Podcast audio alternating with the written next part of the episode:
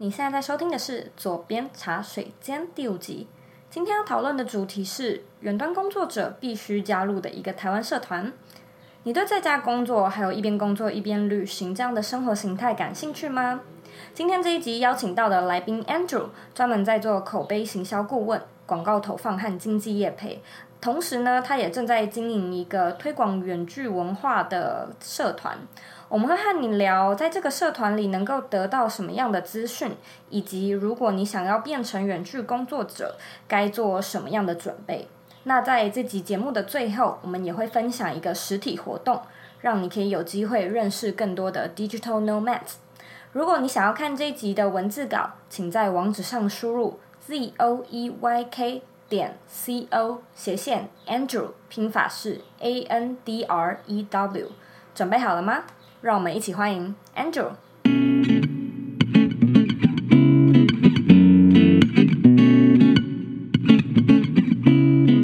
那让我们欢迎今天的来宾 Andrew。Hello，Hello，Hello，大家好。Hi，Andrew，可以稍微请你和大家做一下自我介绍吗？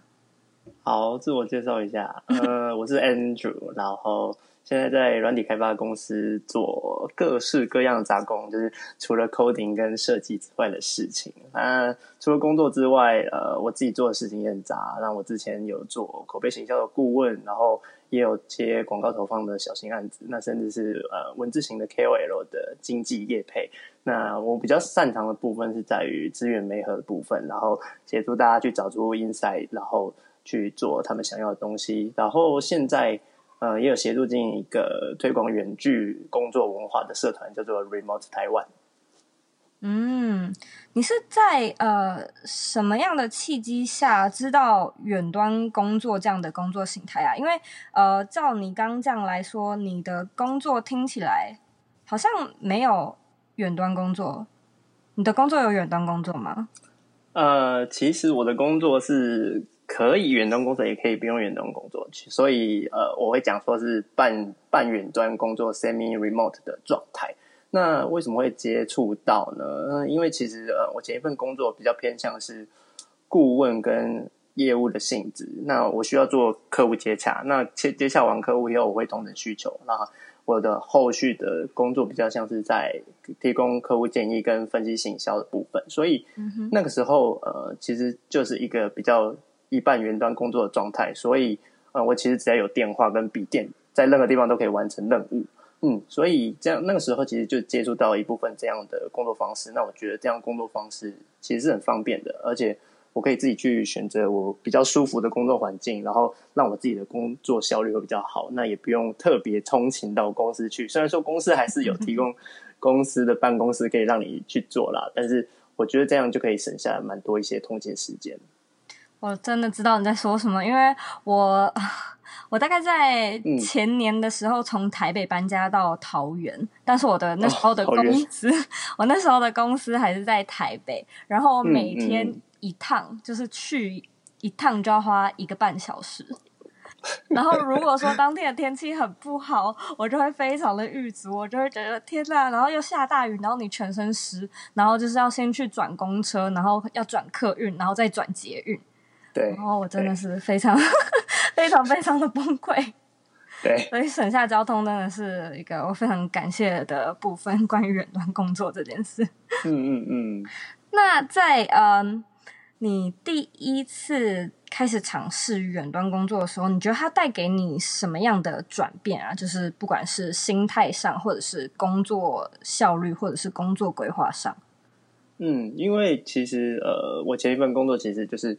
大学毕业就进入前一份工作。那呃，我刚才提到了，我前一份工作其实是 semi remote 的状态，就是我可以一半远端，一半进公办公室的状态。那所以，其实，在前一份工作，我就已经开始很长一段适应所谓的呃 remote 的状态。那那时候我刚进入这一份工作，那嗯，进入前一份工作的时候，其实我我就觉得说，嗯，我在做所谓的呃协作的。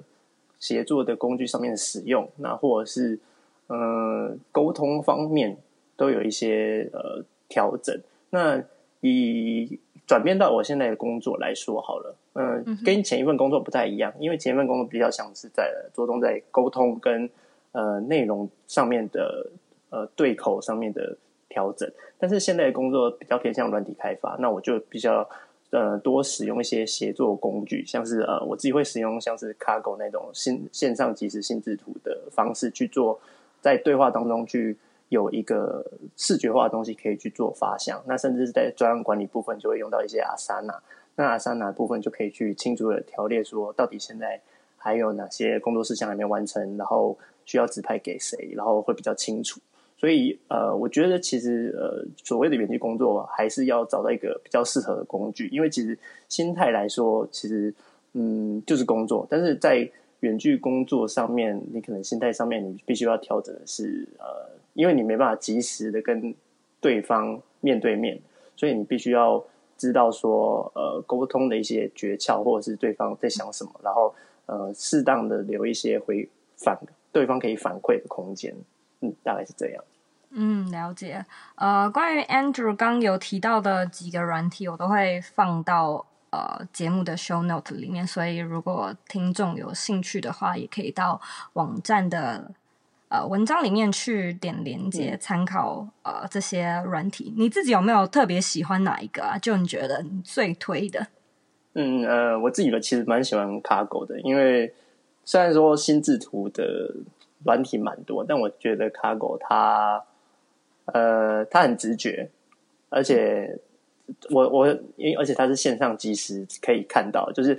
呃，我比较常用的方式就是我跟对，因为我会电话沟跟对方沟沟通讨论，所以我就是在电话沟通讨论的时候，我就用 Kaggle，然后就会我们就可以一起盯着那个心智图去、嗯、去想我们现在在讨论的东西，或者是可以在马桶上面做记录，我觉得其实蛮有趣的。嗯，这样听起来真的是方便很多哎。嗯嗯嗯。呃，所以你一开始有提到说你现在在经营这个远距工作的 Remote Taiwan 的社团，嗯、你是怎么样接触到这个社团？嗯、还有你后来为什么决定开始来呃管理这个社团呢？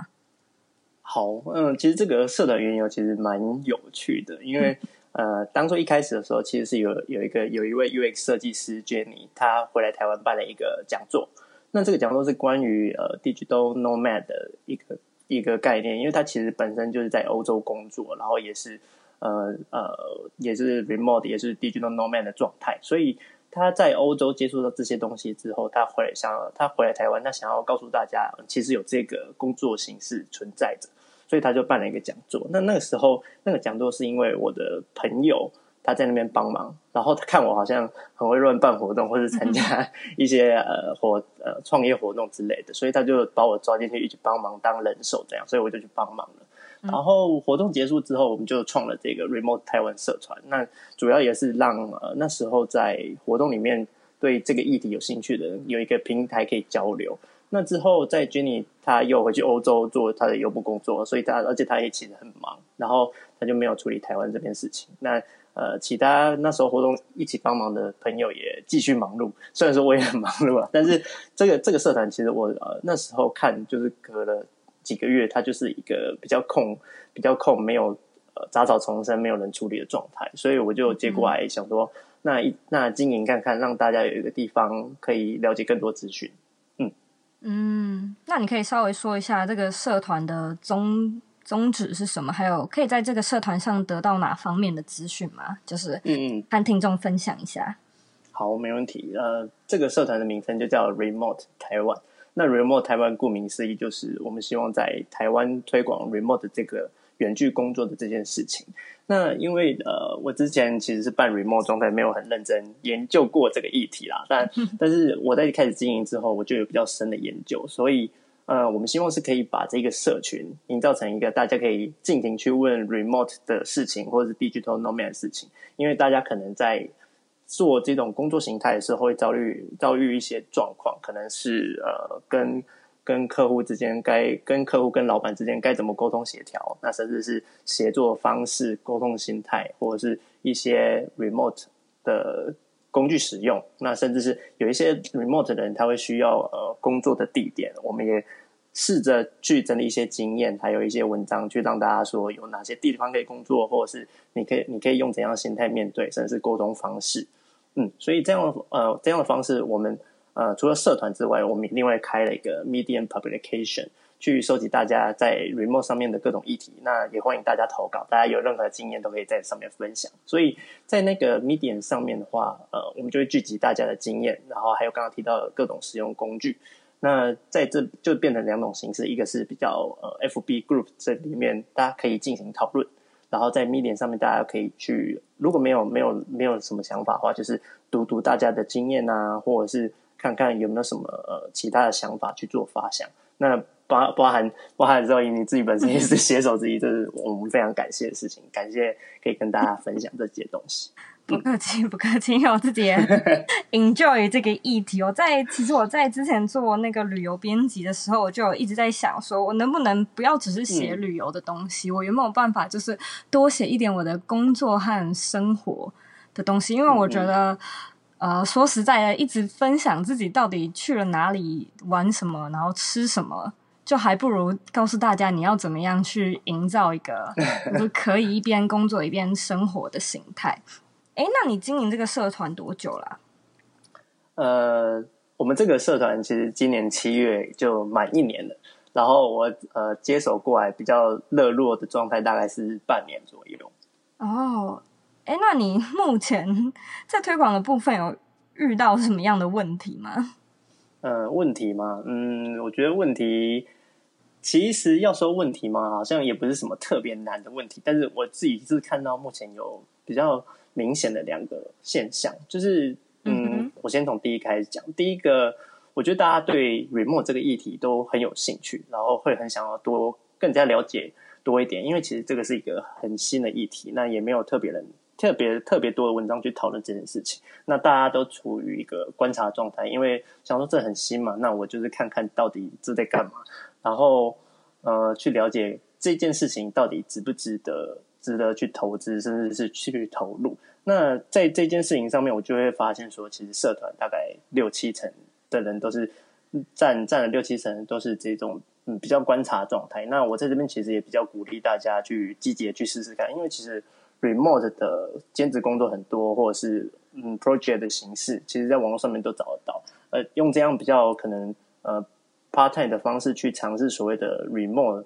这样来说，其实对于自己本身来说，可以更知道适不适合这件事情。因为，呃，但你光是看别人有很多的经验，并不是一个非常可以足够了解这些这个议题的状态。你必须要亲身的投入。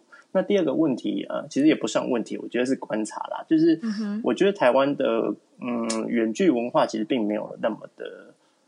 充足，或者是大家 愿意讨论，对，那这个这个当然跟台湾本身目前的一些组织文化或者是软体文化看起来是有比较多的问题，因为其实很多组织结构并没有导入太多资讯化这件事情，但大家可能不太懂什么叫做协作啊，或者是协作平台，甚至是资讯图表，甚至是所谓的被动沟通这件事情，所以其实在，呃，可能大家。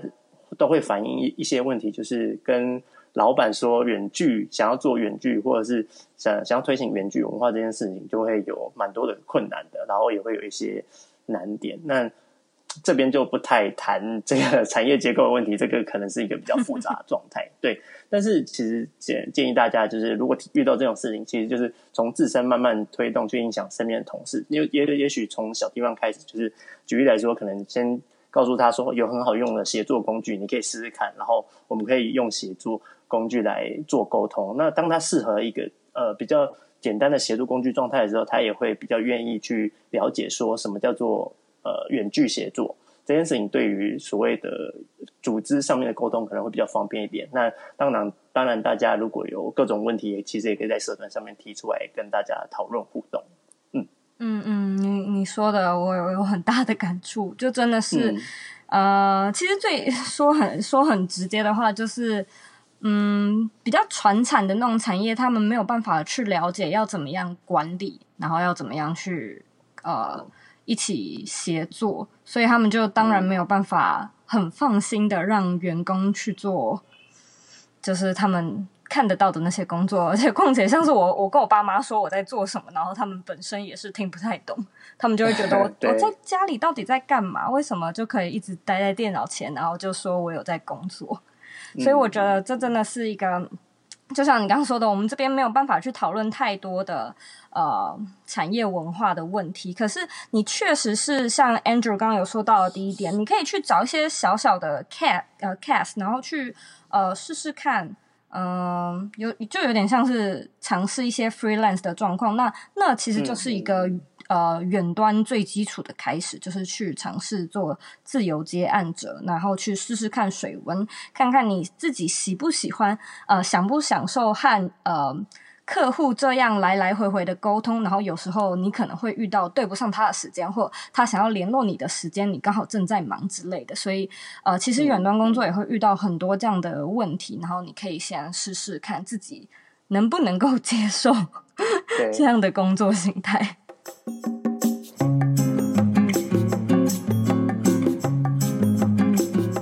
下，进广告哦。你加入我们的脸书私密社团了吗？如果你喜欢今天的节目内容，欢迎到脸书上搜寻“理想生活设计”，或者是在网址上输入 facebook.com 斜线 g r o u p s 斜线 z o e y k 点 c o。我们会在那里做节目后续的内容讨论，然后，呃，你也可以在上面发表你对节目的看法以及希望我们做的内容。期待在社团里见到你。广告结束，那我们回到节目里喽。我有一个问题一直很好奇，就是想要问你，就是在社团呢，嗯、你常常会发很多的职缺的讯息，或者是嗯，嗯，嗯管理的工具的资源的分享，你都是怎么样去得到这些资源的消息啊？怎么得到吗？其实 其实也不是说全部都是我自己得到的啊，就是其实社团上面还是会有一些朋友，他会主动贴他的经验分享或者是使用工具，那然后他贴出来这样跟大家交流，才会有资讯流动嘛。那毕竟我们本身就是要做成一个交流的平台。那如果是我自己的话，我现在会做，嗯，我会用 Google Alert 去做关键字订阅，包含像 remote 关键字或者是 digital nomad 的关键字。那甚至是中文的远距工作、远端工作这样的形式去做 Google Alert 订阅，那 Google Alert 就会自己推播过来，然后我再从里面去挑选比较适合的文章，再贴到板上跟大家交流。嗯，了解。你可以稍微谈一下 Google Alert，它呃，你订阅之后，它是把资讯寄到你的信箱吗？还是它就是跳一个推播的通知在你的呃 PC 上面？嗯，Google Alert 它就是会直接寄。呃，寄信件给你的 email，然后你的 email 打开以后，就会看到你订阅的这个关键字里面，今天或者是你设定的那个时间范围内有多少个关于这个关键字的议题，它就会列出来在那个 email 里面。嗯，哎，那听起来真的是蛮实用的。那你自己有没有什么？呃，你自己有没有什么觉得必追的？不管是粉丝专业或者是公司，就是他们很常会推播一些很棒的讯息，然后你很推荐大家 follow 他们。当然要先 follow 远距工作社团。好，没有呃，关于这个问题的话，其实呃，在台湾谈比较多远距工作的，就像是嗯，会有一些共同空间，他们会谈远距工作这件事，因为会去。共同空共同工作空间工作的人，其实就是这个形态的人。然后再来，呃，谈比较多这一类议题的，其实是台湾的新创圈会比较多。所以目前内容做的比较充足的，包含就是像 Jandy 他们，呃，会就会做比较多的关于园区工作内容。那甚至是呃沟通协调上面要用什么样的心态去面对，这些是比较多的。那假如说是职缺的部分的话，其实呃。有各式各样的嗯，remote 的呃应征网站，或者是他们，或者是他们，他们其实都在上面会有各种资讯。那大家可以去订阅电子报。那我们社团其实也开始慢慢有整理一些清单，让大家做参考。嗯，哇，那听起来很值得加入哎，这个社团，请加入，请加入。这个感觉未来也可以就是提供一个职缺的媒合。好像就有点像是你的 你本身的工作一样。对，嗯，有正在思考这件事。哦，哎，不错。那你会给还没进入远距圈，但是对这个议题感兴趣的人什么样的建议呢？嗯，因为你像刚刚你。大概在、嗯、你好像在第一点的时候，你就提到在社团里面有大多数的人都是处于一个观察状态。这个的意思是他们感兴趣，嗯、但是他们本身不是呃远端工作者吗？对对，就是因为呃进入社团的时候，我其实都会请大家简单填一个问卷。那其实就会问询问大家，那现在是不是远距工作者，或者是有没有相关的经验？所以大家其实都会。大概写一下自己是不是正在 remote 或者是尚未 remote 的状态。那当然，呃，社团上面发言的人还是比较占少数，所以大家相较之下还是比较在观察这个议题跟看这个议题是比较多的。那呃，给一些建议给大家的话，其实前面有提简单提到，就是可以建议是先找一个小小的 side project，或者是呃一些远距的 part time 的的东西，或者是专案。或者是小型的工作，去尝试看看这样的方式。那在进入这个领域的话，其实呃有几个地方我觉得需要注意的，就是第一个是心态，第二个是技能，那第三个就是英文的。那心态部分当然不用说，你远距远距工作方式其实就是其实跟一般的工作并没有两样，就是它就是一种工作方式。但是你在沟通上面的心态，你可能就要去做调整，因为。你呃，你可能假设说你对的时区的你是不同对不同时区的人，那他可能就不能随时都在线上跟你做沟通，所以这个时候被动沟被动沟通就是需要一个去做心态上面调整，因为你讯息发了，你不可能要他马上回嘛，然后你又打电话骚扰他，这当然是不可能的事情，所以心态上面可能就要先去了解说远距工作这样的方式，它会有怎样的优缺点。然后再从这样优缺点当中去调整你自己的沟通方式，甚至是工作方式，甚至是呃刚刚提的心态的部分。那第二个就是技能的技能这件事情它，不用说，你工作是工作一定需要技能，而且这个技能你必须要嗯、必须要培养的足够充足。因为假设说你现在变成远距工作方式，其实你的以你的状态来说，其实就是晋升一阶，是跟全世界的人互相竞争。因为全是，因为远距工作其实就是你在一个地方可以跟全世界的人互相工作嘛，所以你的竞争对象就是全世界，所以你必须培养你足够的技能，以及刚刚提到的第三点就是英文部分，因为其实英文现在还是大家的共同语言，所以所以当然中中文讲中文的也很多啦，但是用英文的话，因为现在因为其实现在还是呃国外的公司或者是。呃，美国、欧洲那边的公司，甚至是英国，他们做远距工作是比较多的。那亚洲这边就偏少一点。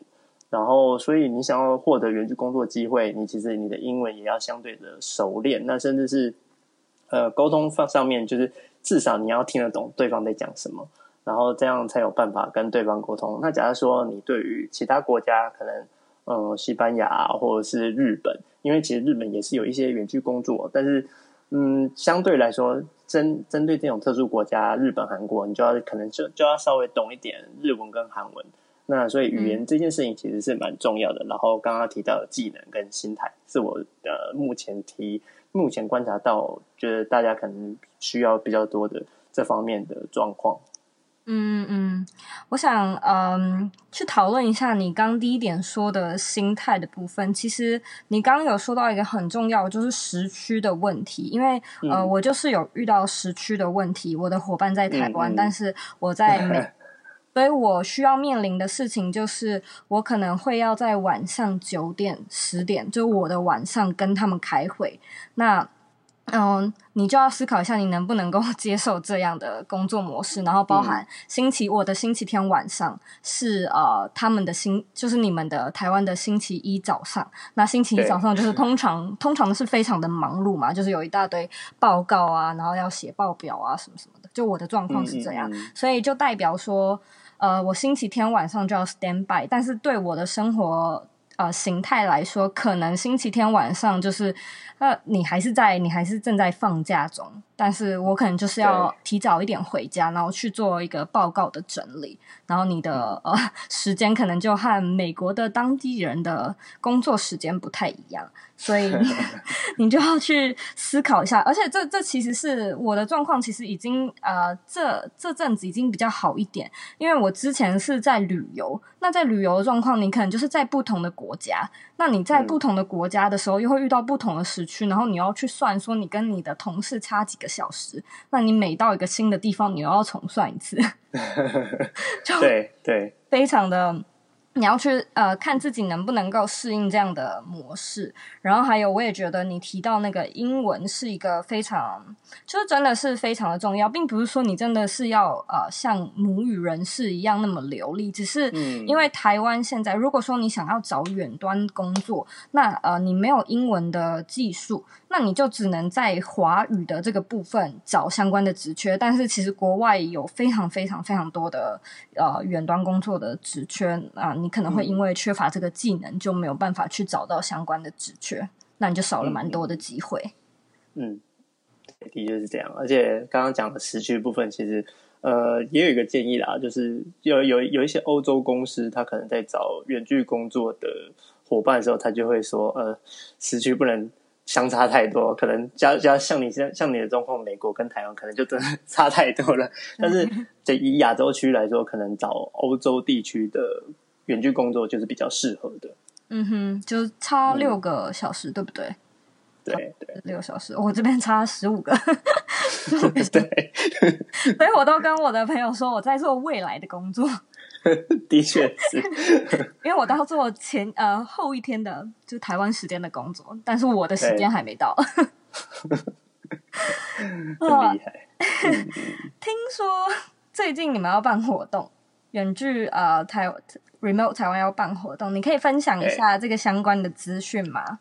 好啊，没问题。就是呃，我们七月十九台湾时间啊，台湾时间哦，台湾时间对，台湾时间七月十九晚上七点半，那我们会在三创的十一楼跟 Jandy 啊，他们是一个韩国的协作平台的公司，然后主要是在沟通为主。那我们会跟他们一起合作一个讲座，那这个讲座题目是聊聊关于。建立远距工作团队的一些心路历程，因为他们在台湾其实也有台湾区的负责人。那台湾区的负责人，呃，他其实需要跟韩国那边做远距沟通。那但因为台湾区负责人在台北，那但是他们还有其他工作伙伴是散落在台湾的其他地方，可能台南啊，或者是高雄、台中之类的。所以，呃，他们在建立这个团队的时候，他们就是就有一些经验是关于远距工作的团队该如何建立，所以。可以分享一些心路历程，那当然包含个人的状态。如果在远距工作之下去做自我成长，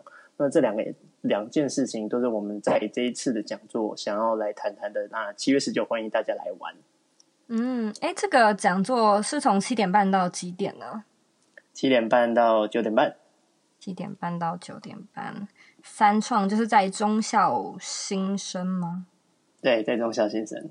嗯，所以呃，有兴趣的朋友呢，我也会把呃活动的链接放在这一集的 show note 里面，然后呃，大家可以进去。这是一个预约报名的，对不对？如果我记得的话，对，填表单预约报名，现在还有名额哦，大家赶快来抢一下。他们哎，所以就是呃，大家赶快，如果你对呃要怎么样管理远距的工作团队，还有你要怎么在自己。当你自己在远距工作的状态下，要怎么样去做自我成长的这些议题感兴趣的话，就到这个活动页报名。然后我觉得蛮好的，也是，嗯，其实你如果说就算你还不是一个远端工作者，你去参加这个活动，很好的一个机会是你有机会认识更多的远端工作者。那这就是一个人脉的建立，嗯，然后去交交朋友，看看他们就是怎么样找到自己的工作呢？在工作上遇到什么样的问题？最主要就是呃，让多一点人认识你，然后以后可能可以得到相关的资源，也不一定。嗯嗯嗯，好的啊，呃，我们来做个结尾。我在 这个 podcast 上面都会问来宾：好，你认为理想的生活是什么样子？理想生活，理想生活其实呃，蛮困难的。但是以现阶段现阶段的状态来说，我认为理想生活是工作与生活上的平衡。因为在因为其实工作是为了赚钱没有错，但是很长的状况是会为了工作而破坏到自己的一些人生的步调，那甚至是人生上面的时间。如果你的生活就完全都被工作占据了，那你的生活还是生活吗？生活就可能就只是工作。但是你不工作的时候，你可能会缺乏某一些归属感，或者是某一些目标。所以，呃，我的现在的一个理想生活的想想法是，工作跟生活的 balance，工作是跟生活的平衡。那不工作的时候，在生活状态就是培养自己的兴趣、旅游，甚至是运动。那还有去体验大自然这些诸如此类的。那所以，找到自己跟创造自己，嗯。比较可以有成就感的工作，这是前面的事情。然后赚到足够的钱，去想办法享受所谓的下班生活。因为生活还是需要一些盘缠去做消费的，所以呃，如何去达到所谓的工作跟下班后的生活平衡？我觉得这是我目前对所谓的理想生活的一些想象吧。这是目前的状况。嗯，你说的很对啊，就是赚钱是为了吃饭，但是你有好好吃饭吗？对对。所以大家要注意，你赚钱是为了生活，但是你不要本末倒置，忘了去生活，这样你就失去了你为了赚钱的那个目的。嗯，好的，很谢谢你上今天的左边茶水间这个节目。如果说大家对、嗯、呃社团感兴趣的话，要上哪里找到这个社团呢？好。要到哪里找我们社团呢？只要在 FB 上面搜寻 Remote Taiwan，Remote R E M O T E，然后台湾 T A I W A N，Remote Taiwan，那就可以找到相关的资讯。那甚至是在 Medium 上面也可以搜寻 Remote Taiwan，都可以找到我们资讯。那如果你还是找不到，那你也可以 Google 搜寻 Remote Taiwan，或者是加一些呃中文的字眼，都可以，应该都可以找到我们的资讯。好，谢谢 Andrew，谢谢你上今天的节目。聊得很开心，谢谢你，嗯、谢谢，感谢，感谢，谢谢，谢谢。很谢谢你收听我们今天的 interview。嗯、呃，我在这里帮大家做一个重点 recap。一，远端工作它其实就是一份工作，所以它虽然有着很梦幻的头衔，但是你还是要懂得去克服这样的工作形态所会接触到的各种挑战。二。善用协作工具去强化与同事之间的沟通困难，例如说 Cargo、Asana 都是很实用的云端工具。三，在 Remote Taiwan 这个社团上，你可以找到职缺资源和远端工作的各种疑难杂症以及心路历程的分享。四。如果你对远端工作这样的生活形态感兴趣，却不太敢换工作的话，建议你先去找找看相关的 side project，做一个 freelance 的练习。五，希望远端工作能在台湾普及化，你可以做的就是把远端工作的资讯推广出去，让更多人知道在家办公的可能性。六。想找到远端工作的更多资讯，建议你可以从新创公司、外商公司或者是共同空间等平台下手，去做一个订阅和追踪，所以让自己可以更经常收到相关的资讯。